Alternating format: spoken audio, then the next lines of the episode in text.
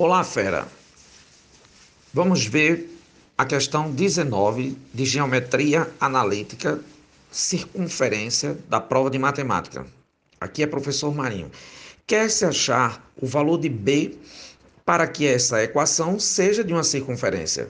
Basta você achar o x do centro, que é dividir o coeficiente de x por menos 2, e o resultado é 1.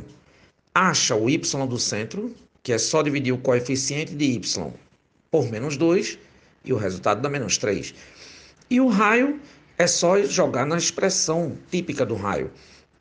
Um raio ao quadrado é x do centro ao quadrado mais y do centro ao quadrado menos b. E para ser uma circunferência, tem que ser maior que zero. Fazendo as devidas contas, 1 ao quadrado mais menos 3 ao quadrado dá 10. 10 menos b maior que zero. Resposta B menor que 10. Letra B de bola. Boa tarde.